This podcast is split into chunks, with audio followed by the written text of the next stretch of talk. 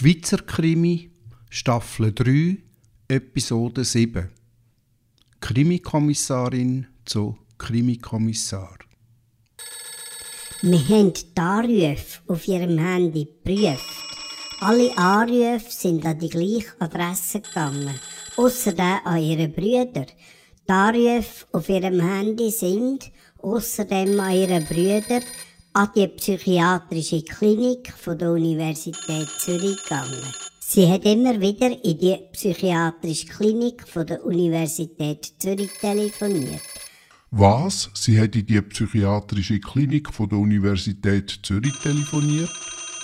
Ja, Sie hat also in die psychiatrische Klinik von der Universität Zürich telefoniert. Gibt es Indizien dafür, warum sie außer dem einen Anruf an ihre Brüder in die psychiatrische Klinik von der Universität Zürich telefoniert hat?